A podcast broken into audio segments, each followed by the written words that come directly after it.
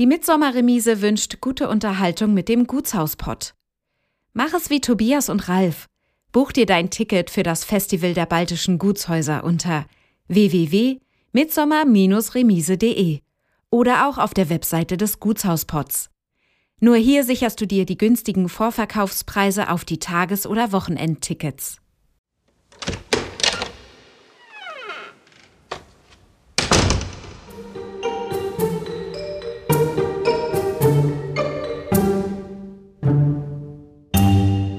Das Schloss sollte in seiner Geschichte mehrfach abgerissen werden. Es gab keine Zukunft für das Haus, es gab keine Nutzung für das Haus. Seit 2014 stand das Schloss ja auf der Liste der 16 gefährdetsten Schlösser im Freistaat Thüringen. Und dann haben wir das Glück gehabt, dass wir eine fast vollständig erhaltene, originale Stuckdecke gefunden haben, die noch nie überarbeitet wurde.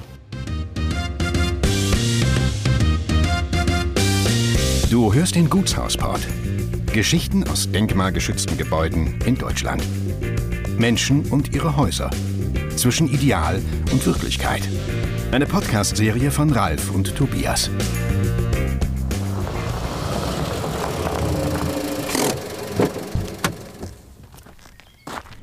Heute sind wir mit dem Gutshauspott nach Thüringen gefahren. Hier an seinem äußersten Zipfel bei Altenburg liegt das halbe Schloss. Wir treffen uns hier in Langleuber Niederhain mit Philipp Hesse. Herzlich willkommen im halben Schloss. Hinter dir steht ja ein Verein, dazu werden wir sicherlich gleich noch einiges hören. Spannend für unsere Zuhörerinnen und Zuhörer sind ja auch immer Menschen hinter den Häusern, die so viel Engagement aufweisen. Und bei einem Haus in dem Zustand, in dem ihr es übernommen habt, allemal, willst du kurz erzählen, was du gemacht hast, bevor ihr auf dieses Haus gestoßen seid? Ja, das kann ich gerne machen. Ähm, ich bin Architekt und habe in Thüringen und dann in Schleswig-Holstein Kulturerbe studiert und habe seit 2018 mein eigenes Architekturbüro und arbeite mit denkmalgeschützten Gebäuden. Damit hast du es eigentlich schon so ein bisschen angedeutet. In dir war sozusagen auch schon so ein bisschen der Hang angelegt, dass man sich alten Häusern, alten Gemäuern in irgendeiner Form widmen kann. Genau, also ich bin in Greiz groß geworden, also anderer Thüringer kleinen Residenzstadt und habe da auch gerade nach der Wiedervereinigung miterleben können, wie natürlich die großen Kulturdenkmale saniert wurden, aber auch wie ganz viel noch abgerissen wurde oder sich einfach verändert hat in den letzten 30 Jahren. Und das war dann doch irgendwie prägend, dass man sich mit den alten Gebäuden beschäftigen wollte, egal ob jetzt mit Denkmalschutz oder ohne. Für diejenigen, die das nicht wissen, Greiz ist wie weit entfernt vom halben Schloss ungefähr? Das sind ungefähr 40 bis 50 Kilometer. Für alle, die sich wundern, was hier ein, für ein Vogelgezwitscher ist, wir sitzen in der Originalbaustelle, kann man ja sagen, bei nicht verglasten Zimmer. Wir haben einen Plan vor den Fenstern und fragen uns, wie bist du denn das allererste Mal auf dieses Haus überhaupt aufmerksam geworden? Das ist eigentlich eine sehr lustige Geschichte und auch ein Zufall. Es ging über ein ganz anderes Schloss im Altenburger Land und über Umwege dann nach Langenleuber. Es gab in November 2019 einen Aufruf eines Fördervereins für ein anderes Landschloss im Altenburger Land, was saniert werden muss oder gerettet werden muss, die nach Architekten gefragt hatten oder nach Leuten mit Ideen. Und ich habe mich dann an die Denkmalpflegerin oder damalige Denkmalpflegerin vom Altenburger Land gewendet. Und die hat mir dann kurz vor Weihnachten geantwortet, dass das Schloss leider zurzeit nicht entwickelt werden kann, weil da gerade der Eigentümer verstorben war und die Eigentumsfrage ungeklärt war. Aber sie ein anderes Schloss in Altenburger Land hätte, was dringend Hilfe braucht. Und das war das halbe Schloss. Sie hatte mich dann für ganz ergebnisoffen im Januar 2020 eingeladen, an einem Termin mit teilzunehmen, wo das Landesamt da war und die, auch die damaligen Eigentümer und natürlich auch die Gemeinde vertreten war, wo einfach das erste Mal nach der letzten Versteigerung dann eine öffentliche Begehung stattgefunden hat, um auch zu gucken, wie das Schloss jetzt notgesichert werden konnte oder welche Maßnahmen jetzt notwendig waren, damit das Haus vielleicht noch eine Zukunft hatte. Seit 2014 stand das Schloss ja auf der Liste der 16 gefährdetsten Schlösser im Freistaat Thüringen oder Schlösser und Burgen. Und da gab es dann einfach diesen Termin und daraus hat sich dann alles entwickelt. Kannst du uns noch mal äh, so ein bisschen zu dem Augenblick mitnehmen, als du das erste Mal hier vor dem Haus gestanden hast? Welchen Eindruck machte das Haus? Da würde ich vielleicht sogar den prägendsten Augenblick nehmen und der war, bevor ich vorm Schloss stand. Ich bin mit dem Bus gekommen und der Bus fährt den Berg runter und es war ja Ende Januar, also kein Laub an den Bäumen. Und dann kann man von der Straße, wenn man von Altenburg ins Dorf runterfährt, sieht man das Schloss. Da sieht man genau die abgebrochene Südseite und diesen doch sehr speziellen Dachstuhl. Und ich glaube, mein erster Gedanke war, steht das oder fällt das gleich zusammen? Weil es einfach so eine ganz komische Geometrie hat und so aussieht, als ob es nicht logisch stehen könnte. Kannst du das Haus mal oder dieses ganze Ensemble für die Zuhörerinnen und Zuhörer beschreiben? Es hat ja doch eine sehr eigentümliche Form. Ja, also es ist ja mitten im Dorfzentrum oder eigentlich ist das Schloss mit seinem Rittergut das Dorfzentrum vom, von Langenleuber Niederhain. Das ist ein barocker Neubau, der ursprünglich mal ein Wasserschloss war und seit 1838 das halbe Schloss ist, weil dann ein großer Teil des Gebäudes abgerissen wurde. Und rund um das Schloss stehen noch die Reste der Wirtschaftsgebäude, aber auch nur noch ein Teil.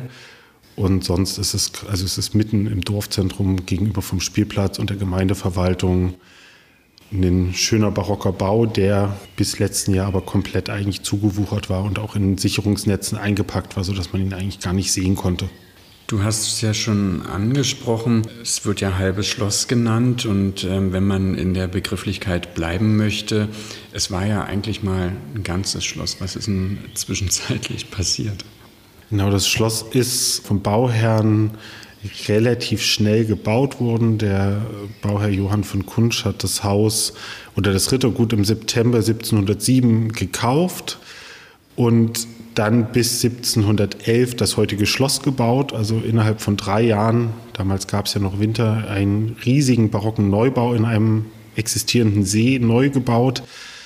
Und der Südflügel musste dann 1838 abgerissen werden. Es gibt dazu immer zwei Geschichten. Im Dorf gibt es immer die Geschichte, dass es die Pfanne aus Gold war, weil die Familie verarmt war, musste der damalige Besitzer des Schlosses dann diesen Topf von Gold finden und halt im Südflügel graben und ihn dadurch abreißen, hat ihn aber leider nicht gefunden. Und wir haben dann leider die etwas trockenere Variante im Staatsarchiv in Altenburg ein Abrissgutachten von 1840 gefunden, als es einen Rechtsstreit gab, ob es rechtlich in Ordnung war, das Gebäude abzureißen. Und da geht ganz klar daraus hinaus, dass es Setzungsschäden an dem Teil gab, weil der ist auf einer künstlich aufgeschütteten Insel gewesen, während das heutige Schloss, was noch steht, auf dem Vorgängerbau steht. Und dann waren angeblich die napoleonischen Truppen einquartiert, die das Schloss verwüstet haben. Und weil es im Testament des Bauherrn eine Festlegung gibt, wie viel Geld pro Jahr für den Unterhalt des Schlosses aufzuwenden war, wurde sich halt entschlossen, das Haus abzureißen, weil es auch damals schon nicht mehr als Schloss genutzt wurde. Es hat ja sehr viele Nutzungen erfahren. Was weiß man über die Familie von Kunsch? Also Johann von Kunsch war ein Leipziger Gewürzhändler oder dann in Leipzig aktiv, war zur damaligen Zeit einer der reichsten Männer in Leipzig, hatte eigentlich in der Innenstadt von Leipzig fünf große Handelshäuser, die auch ganz viele davon im Barock neu gebaut wurden und hatte eigentlich das Monopol für die Gewürzhändler und für die mehr hat er sich halt sehr doll verdient und hat dann aber unbedingt einen Adelstitel gewollt und hat deshalb halt Langenleuber gekauft vom Altenburger Herzog, um dieses von im Namen zu kriegen. Er ist kinderlos gestorben und sein Bruder war Ratsherr in Altenburg und Jurist und andere Teile der Familie haben natürlich auch das Handelshaus weitergeführt. Den Langläuberer Zweig gibt es nicht mehr. Es gibt noch andere Familienmitglieder der Familie von Kunsch, die überall in Deutschland verteilt sind. Und du hattest im Vorgespräch noch ein bisschen über die Nutzungsgeschichte erzählt. Hier war eine Berufsschule und die war auch relativ früh hier angesiedelt. Genau, Johann von Kunsch hat 1712 ein Testament geschrieben, kurz bevor er gestorben ist, und hat da deutlich reingeschrieben, wie sein Haus zu nutzen ist und die Einkünfte des Rittergutes Langenläuber Niederhain. Und das sollten dann Bildungszwecke sein. Und er hat das Haus in ein Familienfideikommiss übertragen, also eine Form einer Stiftung, damit das Haus nicht durch seine Schwester und sein Bruder, mit denen er beiden nicht sonderlich gut stand, benutzt werden konnte und hat daran festgeschrieben, dass es halt für Bildungszwecke sein soll, Legate für Studierende und die Handwerkerausbildung. Und daraus hat sich dann um 1850, 1860 die erste Berufsschule hier in der Region im Schloss gegründet. Und dann ist natürlich dieser Bildungszweck immer wieder aktualisiert worden, also je nachdem, was dann ein Bildungsverständnis war. Das sich ja natürlich über 300 Jahre ändert. Hier im Haus gibt es verschiedene Besonderheiten. Wir sind äh, hier reingekommen und sind gleich über diese besonderen Türen gestolpert. Genau, wir haben im Schloss noch fast vollständig ein paar, äh, eine fehlt, äh, barocke Falttüren, die damals eine Modeerscheinung waren, die sich aber natürlich nicht durchgesetzt haben, weil sie sehr störanfällig sind. Also wir haben noch bei jeder barocken Tür eigentlich diese großen zweiflügeligen Eichentüren mit wunderschönen Beschlägen, die man eigentlich lautlos aufhalten konnte zur Bauzeit. Weißt du noch, was du gefühlt hast, als du das Haus das erste Mal betreten hast? Ich glaube, es war eine Mischung zwischen Unverständnis, wie so ein Haus in so einem Zustand sein konnte, weil das Haus zum damaligen Zeitpunkt noch sehr stark beschädigt war und auch noch Einsturzgefahr in einigen Teilen der Substanz bestand. Und gleichzeitig nimmt dieses Haus einen in den Bann. Also gerade wenn man innen reinkommt, wenn man den Innenhof betritt, der relativ schmal ist, aber dann gerade wenn man die Innenräume betritt, die einfach auch damals, obwohl sie sehr stark beschädigt waren, wunderschön schon waren und aus einen schon in den Bann gezogen haben. Wie kam es denn dann zu der Entscheidung, dass man sich dem Haus annimmt und dass man was daraus machen kann? Das war eigentlich ein sehr dynamischer Prozess. Also wir haben dann festgestellt, dass die damaligen Eigentümer zwar die Notsicherungsarbeiten die ersten umgesetzt haben, aber keine Idee zum Schloss hatten und auch keine wirkliche Vision für das Objekt hatten. Und da gab es dann in der Zusammenarbeit mit dem Landkreis Altenburger Land, also der unteren Denkmalschutzbehörde und der oberen Denkmalschutzbehörde, die Sache, wo wir gesagt haben, jetzt gucken wir mal, ob wir ein Konzept entwickeln können und mal eine Schadenskartierung auch machen können, um einfach mal einen Status für das Haus zu finden. Und das waren dann eigentlich so die ersten Schritte, die wir gemacht haben die sich dann alle auch ein bisschen verzögert haben, weil drei Monate später Corona kam und dann eine Pandemie das Land erstmal stillgelegt hat, was natürlich dann auch auf den Projektablauf Einflüsse hatte. Wir, das ist die Mehrzahl, du hast einen Verein gegründet oder ihr habt einen Verein gegründet. Wie konntest du Vereinsmitglieder dafür begeistern? Der Verein hat sich eigentlich aus dem Projekt entwickelt oder aus dem Schloss. Also, dass wir am Anfang, die ersten zwei Jahre, waren immer alle Beteiligten des Projektes, also die Denkmalpfleger, das Bauamt hier im Altenburger Land, der Bürgermeister, die Gemeinde. Und über die Jahre, die wir uns dann mit dem Schloss beschäftigt haben, haben wir uns dann halt entschlossen, dass wir alle zusammen den Verein gründen, um das Schloss hoffentlich zu retten oder ihm zumindest noch mal eine Chance zu geben, dass es erhalten werden kann. Lass uns ein wenig äh, die Geschichte des Hauses im 20. Jahrhundert versuchen zu rekonstruieren. Das 20. Jahrhundert wusste ja nicht immer Gutes mit derartigen Häusern anzustellen. Die Hintergründe waren ja sicherlich auch immer vielschichtig. Die Nachfahren der Familie von Kunsch, die waren noch sehr lange im Besitz des Hauses und eigentlich bis zur Bodenreform. Welche Funktionen erfüllte das Haus in der Nachkriegszeit? Also das Haus hat eigentlich, bis es dann zum Leerstand kam, immer Bildungszwecken gedient. Also ab 1880 sind auch Teile der Allgemeinschule oder damaligen Grundschule mit ins Schloss reingekommen, die immer mehr Räume benutzt haben, weil einfach die historische Dorfschule viel zu klein war und die Familie immer weniger Räume auch einfach nur temporär genutzt hat und eigentlich gar kein Interesse hatte. Das Haus war ja immer in einer Stiftungsform drin. Es war ja nie im Privatbesitz der Familie, also die durften mit dem Haus ja gar nicht verfahren, wie sie wollten, sondern mussten immer dem Testament des Bauherrn folgen.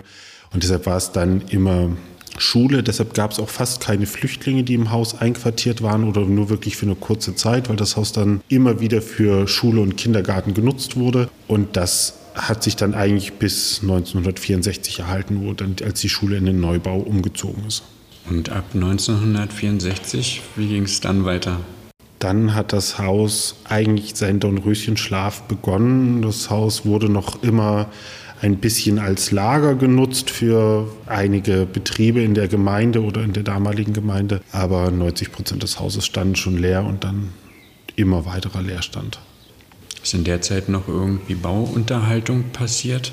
Es gab ein paar ganz geringe Maßnahmen, aber damals auch wahrscheinlich, muss man ja auch immer einschränken, ob es andere Möglichkeiten gab. Es gab ein paar Reparaturen am Dach, aber keine größeren Maßnahmen. Die letzten umfassenden Sanierungsarbeiten am Schloss in 1936 gewesen. Welche Rolle spielt das Haus heute im Bewusstsein der Bevölkerung? Das war eigentlich so ein ganz spannender Punkt in unserem Projekt, weil wir eigentlich so Angst hatten, dass es keine Rolle mehr spielt, weil die Schule ist 64 rausgezogen. Das heißt, auch davon sind die, die ehemaligen Schüler mittlerweile in einem fortgeschrittenen Alter. Ganz viele der Lehrkräfte sind nicht mehr am Leben oder es gibt nur noch einige wenige, die hier nur kurz unterrichtet haben. Und das Haus war ja ab 64 eigentlich immer verschlossen. Natürlich gab es immer mal noch ein paar Möglichkeiten reinzukommen, aber das Haus war immer eigentlich nur das geschlossene Objekt mitten im Dorfzentrum. Und wir haben dann schon 2020 zwischen den ersten Corona-Lockdowns eine Bürgerbeteiligung gemacht und eine Bürgerversammlung einberufen, um auch so ein bisschen zu kriegen, interessiert sich das Dorf eigentlich noch für sein Schloss oder welches Interesse besteht eigentlich, das Haus zu revitalisieren oder auch vielleicht Möglichkeiten, die dann hier mal stattfinden können, zu nutzen. Und wir wurden völlig überrascht, wie sehr sich eigentlich noch das Dorf mit seinem Schloss identifiziert, obwohl ganz viele, gerade der jüngeren Generation, noch nie im Haus drin gewesen waren. Woran macht man so eine Feststellung fest? Also wir haben nach dem Oktober 2020 in jeden Briefkasten des Dorfes Fragebögen verteilt mit auch der Frage, wie, wie man sich denn zum Haus verhält, was die Gefühle sind, die man zum Haus hat und haben eine relativ hohe Rücklaufzahl gehabt. Und auch je mehr wir dann vor Ort waren oder je mehr am Schloss auch gearbeitet wurde, immer zwischendrin, wurden wir angesprochen, Leute kommen mit Erinnerungsstücken vorbei, wir haben natürlich auch Aufrufe in den lokalen Zeitungen gemacht, um noch Informationen zu sammeln, weil die Leute, die hier noch zur Schule gegangen sind, erinnern sich vielleicht an Sachen, die wir gar nicht mehr erleben können, weil die zwischendrin verschollen sind oder zerstört wurden oder doch nochmal umgeändert wurden. Und da kriegt man wirklich immer mehr mit, dass ein großes Interesse da ist. Wir hatten 2021 zum Tag des offenen Denkmals zum ersten Mal nach 60 Jahren das Haus wieder offiziell geöffnet für eine größere Anzahl und wurden damals mit knapp 3000 Besuchern völlig überrannt, die sich für das Haus interessiert haben. Und das Interesse ist immer noch da, auch bei anderen Veranstaltungen, die wir jetzt gehabt haben. Also es gibt ein regionales Interesse dran am Haus und auch seit diesem Jahr haben wir immer Arbeitseinsätze, die wurden sich gewünscht von der Bevölkerung, damit sie mitmachen können am Schloss. Und da war auch immer eine sehr große Beteiligung. Da hast du es jetzt eigentlich schon so ein bisschen angesprochen. Also die ortsansässige Bevölkerung, die hat eine bestimmte Verbindung zum Haus und die kann man in gewisser Weise dann auch heute berücksichtigen. Das finden wir ist ganz wichtig und das versuchen wir. Natürlich können wir nicht, kann man nicht alles berücksichtigen, aber wir finden, wir müssen allen zuhören und wir müssen auch vor allem die Informationen, die es noch gibt oder auch die Erinnerungen sammeln, weil wir haben sie nicht oder die, die jetzt gerade im Verein sind, haben sie nicht, weil sie vielleicht auch zu jung sind oder hier selbst nicht zur Schule gegangen sind. Und nur so kann das Haus ja auch mit Leben erfüllt werden, wenn wir auch gucken, was hat es denn eigentlich mal bedeutet oder welche, welche Einbauten, die wir vielleicht gerade am Anfang sehr komisch fanden, warum war da eine Wand, warum war da irgendein Holzverschlag, wo wir gar nicht wussten, was es war, aber damit natürlich auch durch die Bevölkerung dann erfahren konnten, was hier eigentlich passiert ist im Haus. Nochmal rückblickend die Familie von Kunsch. Wir sprachen gerade über die Beziehung der Bevölkerung zu diesem Haus. Hat die Familie von Kunsch da noch irgendwelche Beziehungen zu diesem Haus? Sind da irgendwelche Kontakte zwischenzeitlich entstanden oder spielt sowas gar keine Rolle? Wir haben einen Kontakt, der hoffentlich intensiviert werden kann. Das war natürlich auch ein Problem durch Corona, dass es nicht möglich war, sich zu treffen oder auch mal wirklich in den Austausch zu treten. Es gibt noch ein Mitglied der Familie von Kunsch, der sich sehr für Langenläuber Niederhain interessiert, selbst wenn er aus einem Zweig kommt, die mit dem Haus nie was zu tun hatte. Aber der Herr ist auch in einem fortgeschrittenen Alter und deshalb ist das immer etwas schwierig, dann einen Termin zu finden. Und wir hoffen, dass wir das in diesem Jahr noch umsetzen können. Was ich mich immer frage, was ist das Erste, was man in einem Haus wie diesem tut, wenn man den Schlüssel bekommt? Was waren die ersten wesentlichen Entscheidungen? Du bist ja nun auch Architekt. Das ganz Wichtige für uns war, dass wir erstmal ein Verständnis für das Haus entwickelt haben. Und da, spreche ich wieder im Plural, weil natürlich das nicht nur ich alleine war als Architekt, sondern auch das Landesamt oder die Mitarbeiter der Denkmalpflege und dann natürlich auch die äh, Fachingenieure, die wir dazu hatten oder auch dazu brauchten, um erstmal auch ein Verständnis zu kriegen, wie sieht denn genau das Schadensbild aus, um dann auch eine Kartierung erstellen zu können, was sind die dringendsten Maßnahmen und dann natürlich auch langfristig äh, eine Planungsgrundlage zu erstellen. Es gibt keine Pläne von dem Haus, es gibt eine Zeichnung vom Haus, wie es äh, angeblich vor dem Abriss des Südflügels aussah. Und da muss man sich auch erstmal Zeit nehmen und reinzuarbeiten, wie dieses Haus eigentlich mal oder was, was jede Oberfläche in diesem Haus bedeutet, weil wir jetzt ja Eingriffe planen oder vornehmen müssen in einem Haus, was 300 Jahre lang eigentlich kaum verändert wurde. Welche Herausforderungen gab es bezogen auf das Haus und seine Instandsetzung? Das größte Problem, das wir haben, ist natürlich, und da werden, glaube ich, alle, die mit alter Bausubstanz sich mit engagieren, zustimmen, dass wir knapp 30 Jahre ein undichtes Dach haben. Wir haben eine sehr solide Grundsubstanz im Haus und zum Glück keinen Schwammbefall, trotz des Zustandes oder der fehlenden Wartung, die es gab. Aber wir haben natürlich gerade im Obergeschoss größere Bereiche gehabt, wo die Decken doch stark beansprucht waren oder teilweise auch zum Einsturz gekommen waren in kleinen Bereichen.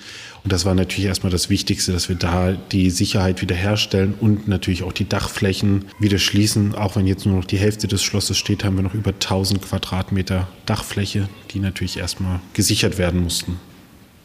Gab es denn hier in dem Haus besondere Erlebnisse, Entdeckungen oder Ungeahntes?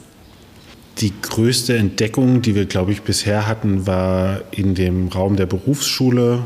Da war eine Lehmdecke eingezogen worden um 1860, als, der Raum für die Schulnutzung umgebaut wurde.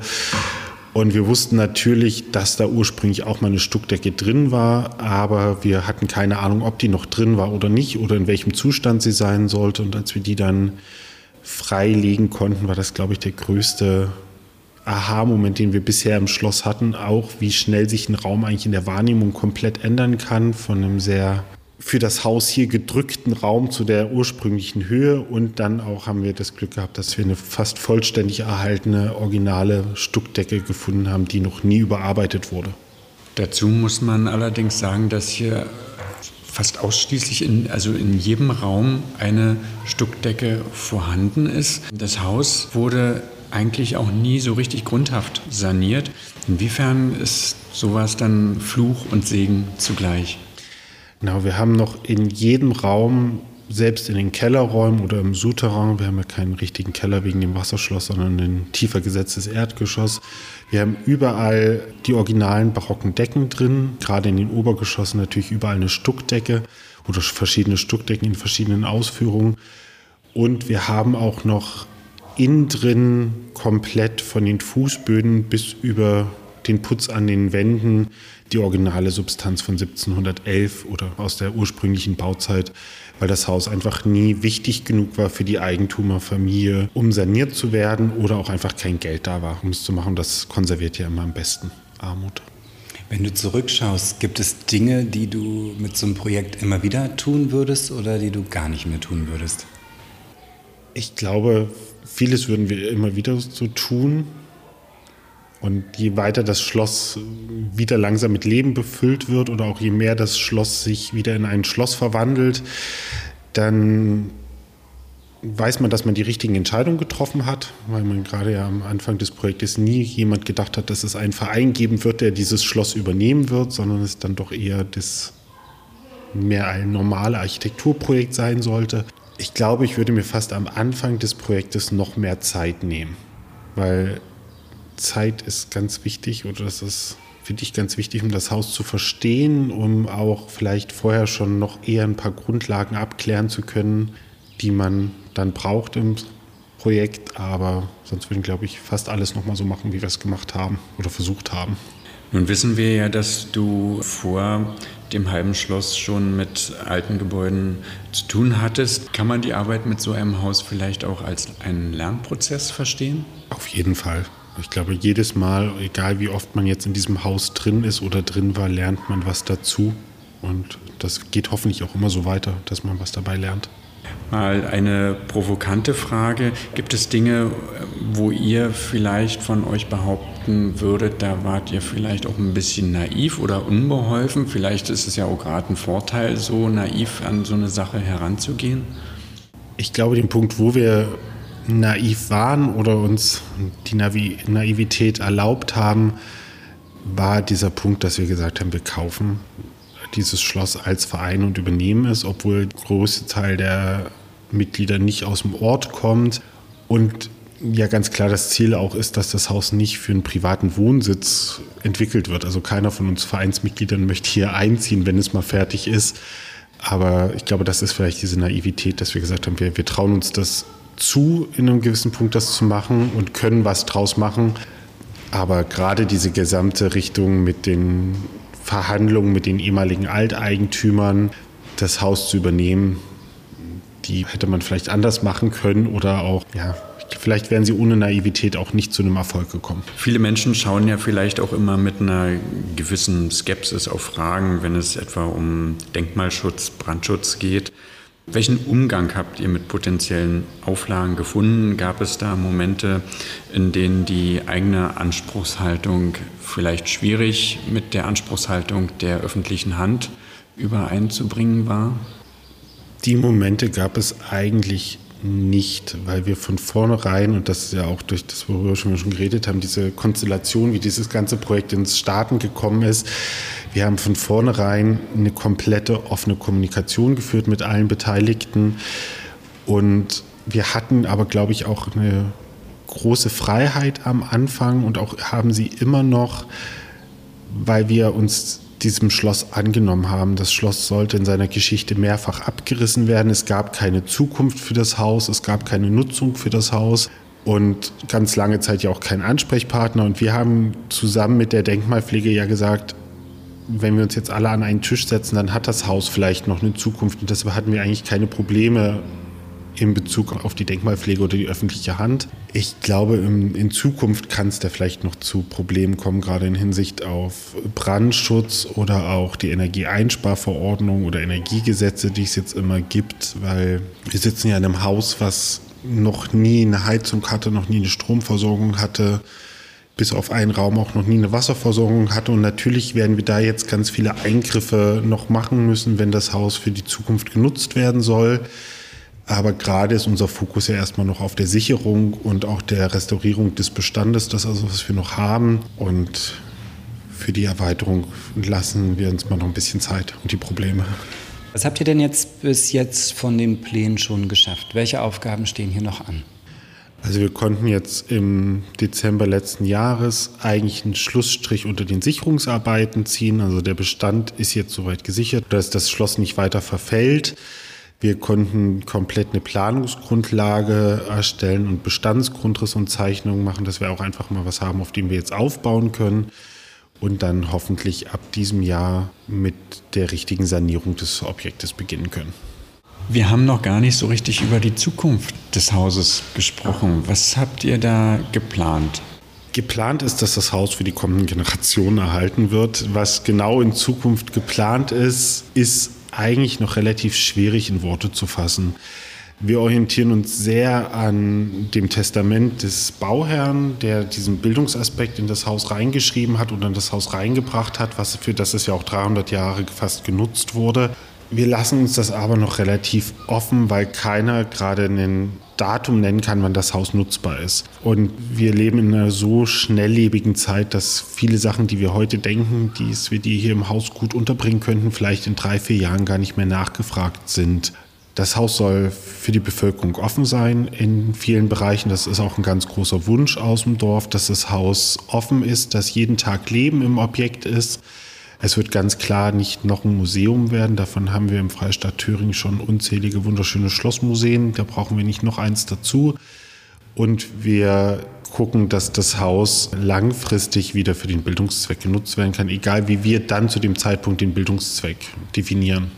Was gibt es für euch an sich aktuell schon zu entdecken? Wie können Menschen auf euch zukommen, um das Haus zu erleben? Also wir haben in den letzten zwei Jahren ja auch schon zum Tag des offenen Denkmals immer offen gehabt, am zweiten Sonntag im September. Ab diesem Jahr öffnen wir jetzt auch für mehr Veranstaltungen und fangen auch im Sommer an, den kleinen Veranstaltungsbetrieb im Innenhof als temporäre Nutzung zu starten. Und gleichzeitig ist es die Möglichkeit bei uns über unsere Social-Media-Auftritte oder auch über die Homepage des Schlosses uns anzusprechen und Führungen zum Haus zu vereinbaren oder einen Besichtigungstermin zu vereinbaren, wenn das Haus sonst geschlossen ist. Was bedeutet es für dich persönlich, ein Denkmal dieser Art zu begleiten? Ich finde, es ist eine große Ehre, so ein Haus äh, begleiten zu dürfen und auch das Haus vielleicht wieder mit Leben erfüllen zu können, langfristig, weil dieses Haus ist äh, wunderschön und jedes Mal, wenn man im Haus ist, verliebt man sich mehr in das halbe Schloss oder das geht uns zumindest immer wieder so. Und dieses Haus hoffentlich in ein paar Jahren wieder mit Leben zu sehen, ich glaube, das ist einfach so eine große Ehre und gleichzeitig aber auch, dass wir jetzt in Sachen eingreifen, die seit 1711 eigentlich nicht angefasst wurden. Das ist auch, finde ich, teilweise eine große Bürde dann eine richtige Entscheidung zu machen, weil keiner weiß, was die nächste Generation darüber denkt, die dann hoffentlich auch mit dem Haus beschäftigt ist und dann hoffentlich nicht sagt, oh Gott, was haben die da Anfang 2020 gemacht oder Anfang der 1020er Jahre, um dieses Haus zu sanieren. Nun seid ihr wenige Monate sozusagen erst hier mit diesem Haus befasst. Hat diese Zeit eigentlich dafür ausgereicht, für sich selbst schon mal einen Lieblingsplatz im Haus zu finden? Ich glaube, jeder von unseren Vereinsmitgliedern oder auch von den Leuten, die immer wieder am Projekt beteiligt sind, hat ganz viele verschiedene Lieblingsplätze. Und die haben sich auch gerade in den letzten Monaten alle geändert. Auch wenn das jetzt für den Podcast ein bisschen schwierig ist, aber seitdem wir die Folien in den Fenstern haben und endlich nach mehreren Jahrzehnten wieder Licht ins Haus kommt, obwohl immer noch viele Fenster komplett geschlossen sind, hat sich das Haus komplett geändert vom Gefühl und vom Raumeindruck. Und ich glaube, ich habe persönlich zwei Lieblingsplätze im Haus, die immer darauf ankommen, auf welche Tageszeit es ist. Am Morgen ist es oben das Vestibül, also der kleine Vorflur vorm Speisesaal. Wenn die Sonne einfach durch das Haus durchscheint und man vom Treppenhaus auf diesen Blick, also sich um die Ecke dreht, um in den anderen Flügel zu kommen und dann diesen lichtdurchfluteten Raum sieht, und abends ist es eigentlich die Freitreppe im Innenhof, weil dann das Schloss kurz bevor die Sonne untergeht noch einmal gerade Licht abkriegt im Innenhof und dann nochmal die ganzen Farbtöne der Fassade so richtig schön strahlen und man eigentlich dann völlig in Ruhe im Schloss sitzen kann. Wenn du jemanden mit einem ähnlichen Vorhaben einen Rat geben solltest, welcher wäre das? Ich glaube, das wäre ganz, ganz klar denn die Offenheit, die man braucht für dieses Objekt, um zu schauen oder für solche Objekte, dass man sagt, man hat immer eine offene Kommunikation mit allen Beteiligten und auch gerne mit den Anwohnern, um halt zu schauen, dass, dass es zusammenwachsen kann, was zusammengehört bei so einem Objekt und halt nicht rangeht mit dieser Sache, dass der Denkmalschutz vielleicht Probleme macht. Natürlich ist das immer personenabhängig, auch wer dann im Amt sitzt, aber es geht eigentlich um die Zukunft eines Kulturdenkmals. Und da dann einfach auch diese Offenheit zu haben und dann vielleicht lieber ein Gespräch zu viel zu führen als zu wenig. Und das mit allen Beteiligten, das haben wir hier gelernt, das war ganz wichtig für uns. Was denkst du, was es da für Fähigkeiten oder Tugenden braucht? Ich glaube, das ist die Portion Verrücktheit. Wenn man nicht eine private Verbindung zum Schloss hat oder zu, zu solchen Häusern hat, also wenn man nicht eine Familiengeschichte hat, die einen daraus schon zu diesen Häusern bringt, dann ist es egal, wie durchgeplant man ist und egal, wie sehr man glaubt, man weiß, was auf einen zukommen kann, ist es die Portion Verrücktheit. Was wünscht ihr euch für die Zukunft für das Haus oder euren Verein? Ich glaube, dass, dass wir es für uns am meisten wünschen, wo wir auch dran sind, gerade auch da wir eine enge Kooperation mit der Deutschen Stiftung Denkmalschutz haben, ist, dass das Haus wirklich wieder seine Funktion haben kann, dass so bald wie möglich wieder Leben im Haus ist, auch für Bildungszwecke, auch gerade wieder Jugendliche vielleicht im Haus sein können und was lernen können und sich mit dem Haus beschäftigen können. Das machen wir jetzt zwar in einer kleinen Form schon seit Jahren mit der Kooperation mit der Fachhochschule Erfurt aber dass noch mehr Leute das Haus erleben können und dass das Haus so schnell wie möglich mit Leben gefüllt wird, weil nur wenn Leben im Haus ist, existiert so ein Haus. Wir sprachen ja schon ein wenig über die Besonderheiten. Die Falltüren haben wir angesprochen. Ist der Architekt bekannt und äh, der Bauherr? Sind, sind äh, bestimmte Dinge über den Bauherrn bekannt, über die Verflechtung? Das hat sich im Projekt oder im, im Zeitraum, seitdem wir am Schloss sind, komplett eigentlich geändert. Als wir im Projekt angefangen haben, wurde immer gesagt, und es stand auch in der Eintragung im Denkmalbuch, dass äh, Georg Hellbrunn der Architekt des Hauses war. Der war herzöglicher Baumeister in Altenburg zur damaligen Zeit. Aber es hat sich dann immer weiter herausgestellt, dass die Formensprache und auch die verwendeten Details im Objekt und die Feinheiten von einigen Ausstattungselementen gerade an der Fassade nicht für ihn sprechen, weil er eine ganz andere Architektursprache hatte. Das sieht man auch, wenn man sich in Altenburg die Gebäude anschaut, die er nachweislich gebaut hat. Und Johann von Kunsch war als Leipziger Kaufmann ja wirklich einer der reichsten Menschen in der damaligen Zeit im Kurfürstentum Sachsen und hat sehr mit äh, Johann Gregor Fuchs zusammengearbeitet, Ratsbaumeister der Stadt Leipzig, ursprünglich davor Hofbaumeister in Dresden und da gab es auch ganz enge Beziehungen zwischen den beiden Städten und den damaligen ja, angesagten Baumeistern und Ingenieuren. Und da sieht man auch immer diese wenn man das Haus sich anguckt und gerade auch auf die Details und Konstruktionen guckt, sieht man, dass es einen Einfluss von den niederländischen Details gibt, weil die Niederlande einfach von den Konstruktionen teils 20, 30 Jahre vor Deutschland waren. Also wir haben einige Teile im Objekt, die es eigentlich noch gar nicht geben dürfte, die eigentlich erst später in Sachsen oder im mitteldeutschen Raum dann verwendet wurden. Und wir haben auch Skulpturen und Fassadenschmuck, wo wir noch nicht die letzte Unterlage gefunden haben, aber die eine sehr große Ähnlichkeit mit der Zwingerbauhütte und Dresdner Residenzbauten haben. Und gerade auch die Fassade in ihrem ursprünglichen Zustand, die ähnelt sehr einem Entwurf fürs Taschenberg-Palais in Dresden, dem Koselpalais ursprünglich von Pöppelmann, das dann nach, also das ist die, die Zeichnung ist zwei Jahre nach dem halben Schloss entstanden, wo einfach man sieht, es gab einen sehr engen Austausch zwischen den verschiedenen Baumeistern und natürlich auch zwischen den verschiedenen Kulturen, weil Johann von Kunsch mit den Niederlanden, Dänemark und auch äh, Italien und äh, Polen sehr verbunden war, gerade auch da er zur damaligen Zeit Warschau in Personalunion mit äh, Dresden regiert wurde. Also das Haus ist sehr speziell von seinen Architekten und wir hoffen, dass wir da noch in den Archiven was finden, aber die Archive sind weit verstreut. Und was das so ein bisschen besonders macht, ist, dass das Haus einfach nicht umgebaut wurde, während ganz viele anderen Bauten, die in den Residenzstädten entstanden sind oder auch in Leipzig entstanden sind, natürlich immer wieder der Zeit angepasst wurden oder im Zweiten Weltkrieg zerstört wurden, weil fast die ganze Leipziger Innenstadt war zerbombt oder auch jeder weiß, wie schlimm Dresden zerstört war im barocken Stadtkern. Und deshalb sind das so Sachen, wo wir hoffen, dass wir noch weitere Ergebnisse in den weiteren Forschungen finden können, aber dieses Haus doch sehr die Zeitkapsel ist. Wir sprechen immer von dem halben Schloss. Wenn man hier vorsteht, sieht man, dass es mehr als ein halbes Schloss ist. Ist es ein Kosename, den ihr als Verein gegründet habt, oder ist es ein Marketing-Gag? Das ist eigentlich der Eigenname des Schlosses. Also selbst in der Denkmalliste und in der Denkmalbeschreibung wird es offiziell als halbes Schloss genannt, auch wenn es eigentlich ein Zweidrittel-Schloss ist. Also es stehen noch zwei Drittel der ursprünglichen Bausubstanz des Hauses um neun Fensterachsen eingekürzt worden. Aber seit dem Abriss hat sich das eigentlich durchgesetzt. Also ich glaube sogar ab den 1850er Jahren wird das Objekt immer als halbes Schloss bezeichnet.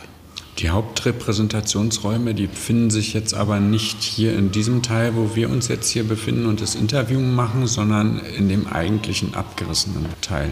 Genau, also das sieht man ja auch auf dieser einen Zeichnung, die es gibt, wo die gesamte oder das gesamte Schloss dargestellt ist. Der Gebäudeteil, der niedergelegt wurde, ist größer. Hier ist es ja so, dass wir den Innenhof haben, der aus den Achsen rausgeschnitten ist. Drüben war das, der Gebäudeteil vollständig bebaut. Und auch wenn man im Innenhof steht und auf die Südfassade guckt, die heute noch steht, sieht man ja, dass sie viel feiner gearbeitet ist. Und es gibt im Abrissgutachten die Beschreibung, dass der große Saal des Schlosses im Obergeschoss im Südflügel war und da über neun Fensterachsen, also die gesamte Tiefe des Gebäudes ging und die gesamte Breite und sieben Fensterachsen tief war, während unser heutige kleine Saal, wie wir ihn immer nennen, jetzt der Speisesaal des Schlosses wahrscheinlich ja nur drei Fensterachsen tief ist. Also kann man auch so ein Gefühl kriegen, wie groß eigentlich dieses Haus war.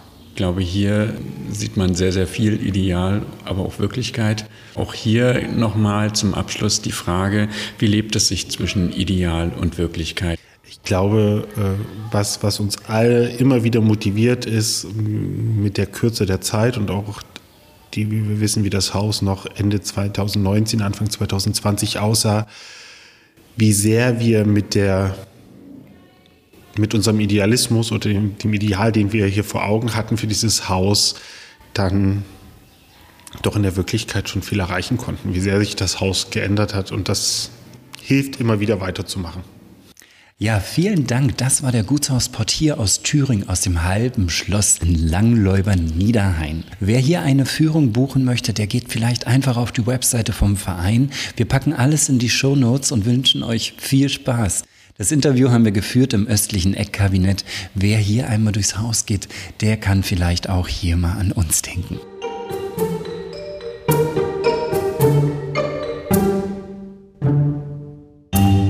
Schön, dass du unseren Podcast gleich bis zum Ende gehört hast. Wenn dir dieser Podcast gefallen hat, hinterlass uns gerne eine 5-Sterne-Bewertung in deiner Podcast-App. Und wenn du mehr von diesem Gutshauspod hören möchtest, dann abonniere gleich hier unseren Podcast und unseren YouTube-Kanal. Wir freuen uns auf dich. Bis bald.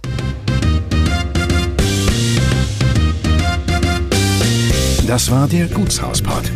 Bildmaterial zu den Folgen findest du auf www.dergutshauspod.de und natürlich auch auf Instagram.